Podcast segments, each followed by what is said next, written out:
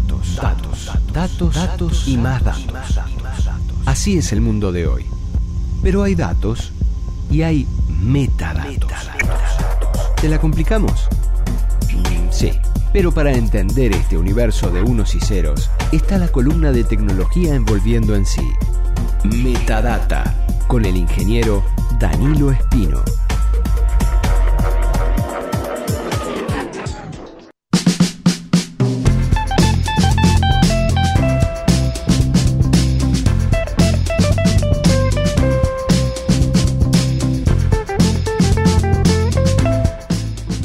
Y en esta empecinada, obsesiva búsqueda holística en el mundo tecnológico, continuamos envolviendo en sí y también en metadata. Y volvemos a recibir a Danilo Espino. ¿Cómo andas, Alexis? bien? Bien. Hacemos Creo de cuenta que... que no nos saludamos antes y Creo nos que- saludamos de nuevo. Ya te lo había dicho, pero la cortina de, de este espacio realmente me encanta. Bueno, no es la cortina, es la música de presentación. Porque no tenemos cortina. se Buen hace punto, sin buen punto. cortina. Sí, Porque no, no. tenemos linda vista al mar. Todos los que se sientan acá dicen que tenemos buena vista al mar. En este momento no Como en tenemos, otras emisoras, ¿no? no tenemos mucha vista al mar en este momento. Estamos encerrados en un ascensor grabando esto. Pero el resto de los integrantes de Radio Camacua, que sí tienen acceso a las ventanas, nosotros no, ellos sí pueden ver las ventanas para afuera y pueden ver el lindo sol, el lindo atardecer, el lindo amanecer.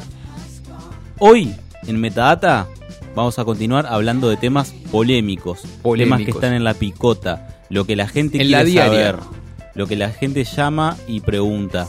En la diaria, en el país. ¿De qué hablamos hoy? Hoy vamos a hablar de un, de un asunto que, eh, digamos que explotó hace unas semanas luego del escándalo de Cambridge Analytica.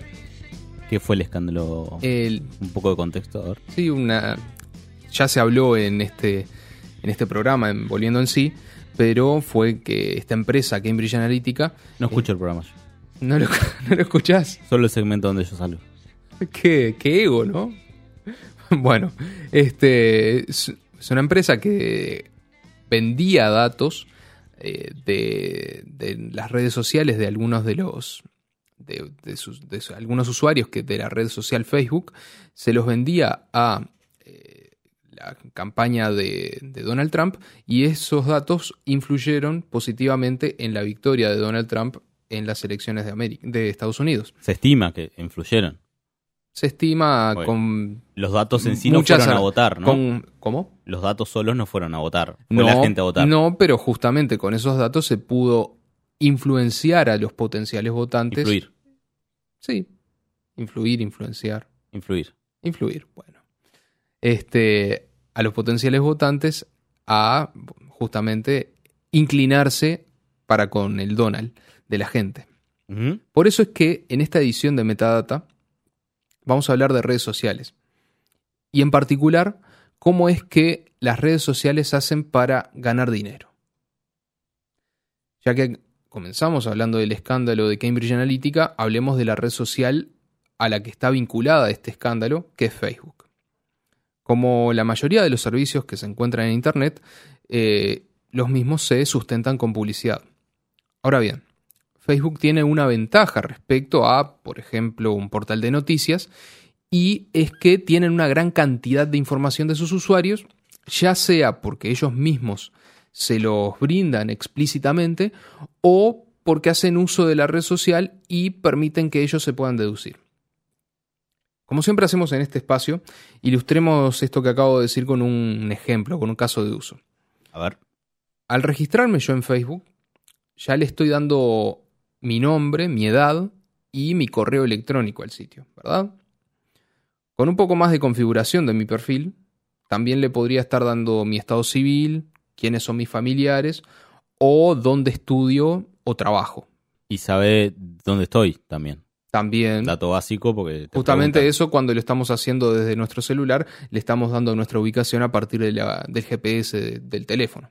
Ah, yo decía también, al crear la cuenta te, te pregunta... Es verdad, también ¿Dónde dice estás? en qué, dónde nací en qué, y en dónde estoy viviendo actualmente.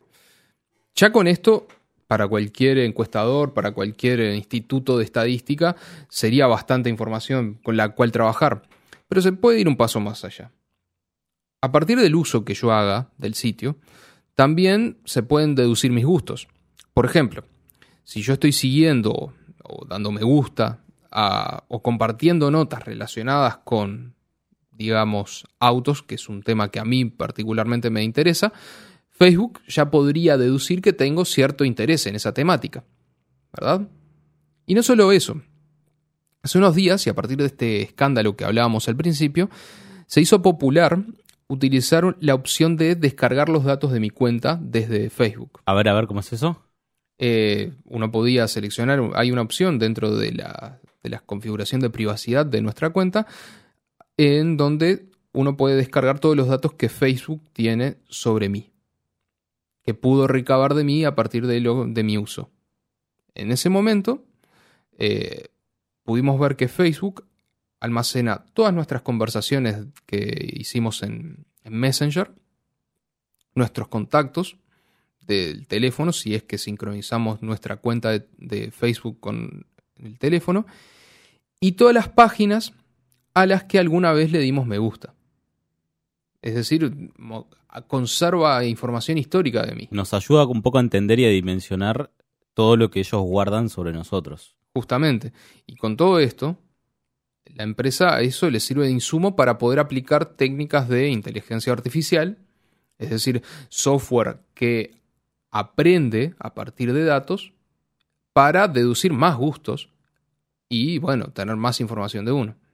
¿Y qué ganan? Porque ellos pueden saber que a mí me gustan los autos, pero ¿y, cómo lo transforman en plata? Bueno, justamente ahí es donde Facebook en particular no es la que le interesa más, sino a las empresas, eh, a las empresas que están relacionadas con la publicidad, es la que, le la que les resulta que el negocio de Facebook es muy atractivo, porque permite segmentar hacia dónde eh, dirigir los, anuncios que uno podría llegar a, enviar.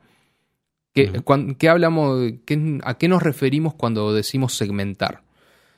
Yo tengo una cierta publicidad de un nuevo modelo de autos que voy a lanzar, volviendo al ejemplo anterior, ¿no?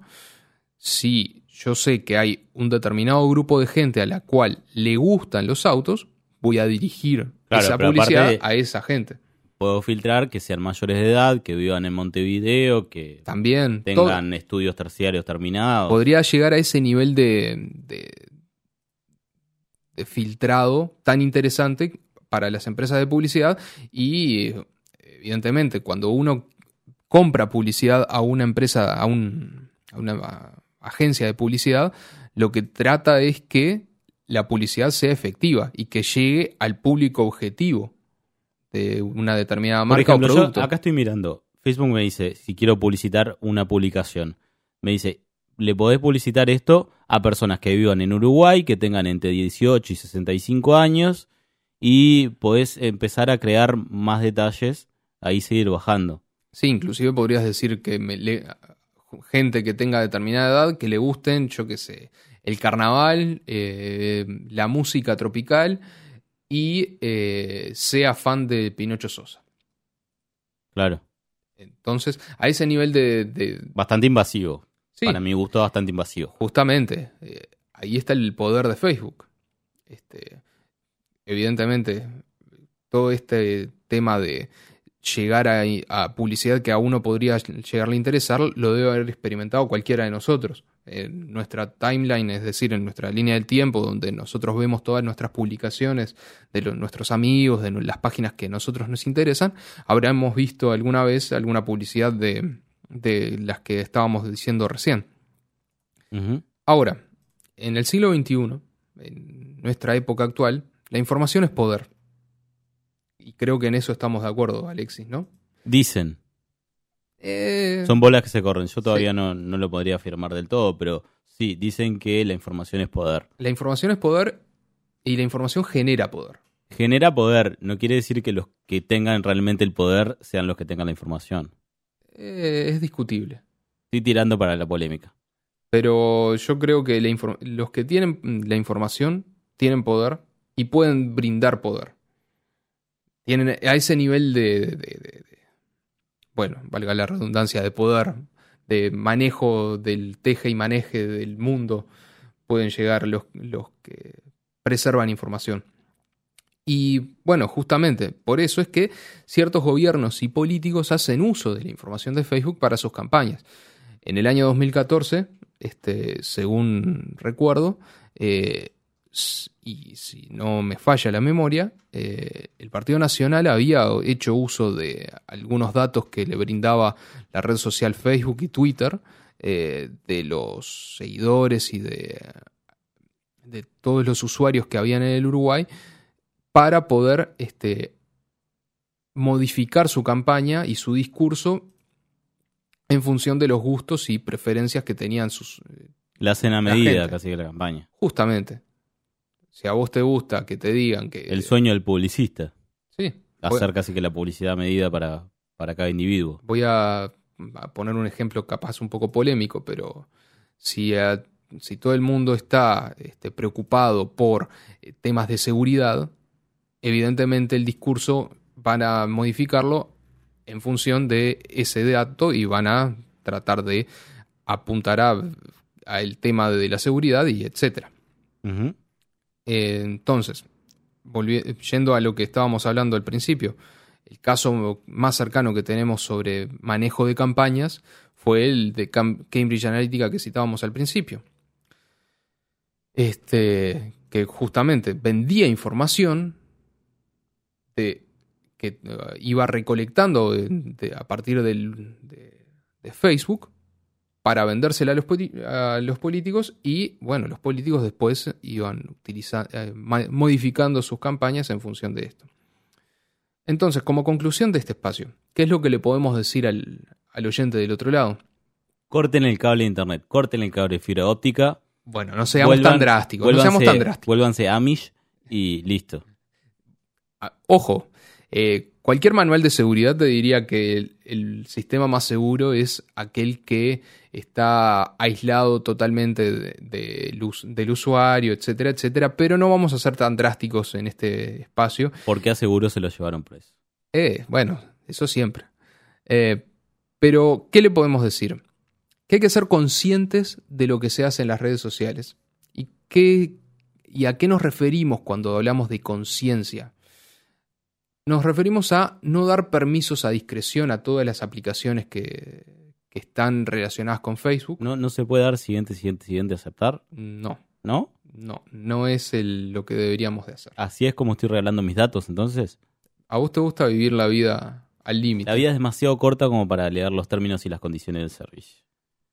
Así te va. Bueno, cada Así- uno vive como puede. Y bueno. Este, volviendo a lo que decíamos. Eh, no dar per- permisos a discreción a todas las aplicaciones y no dar datos que no sean estrictamente necesarios para la red. Cuando hablamos de esto, ustedes habrán visto que cuando llenan los formularios hay datos que son obligatorios y hay datos que no son obligatorios. Yo recomiendo que no den esos datos que no sean obligatorios, por más que uno se, se vea tentado como usuario a llenar el formulario por completo por una cuestión de, de trastorno obsesivo compulsivo o lo que sea, pero no llenar esos datos. Claro, querés preguntar a, qué hora está abierto el, el restaurante y terminás contestando cuántos integrantes tiene tu familia y si terminaste la facultad. Exacto. Porque hay que repetir el concepto anterior. La información es poder. Entonces, si nosotros le damos información, toda esa información y le hacemos la vida más fácil a los que la tienen, le estamos dando más poder al, al santo botón a esta gente y creo que podemos generar un problema futuro. Bueno, yo ahí, la verdad es que no estoy tan de acuerdo con que la información sea poder. Porque también hay otros ejemplos donde el poder está. Por ejemplo, Richard Ashcroft en su momento ya supo decirnos que el poder, ¿dónde está? ¿En dónde? ¿Dónde está también? ¿En dónde está? En la música. Music is power. Let it flow through your mind. You're just like a flower. Yeah, in the deep shine. Are you invited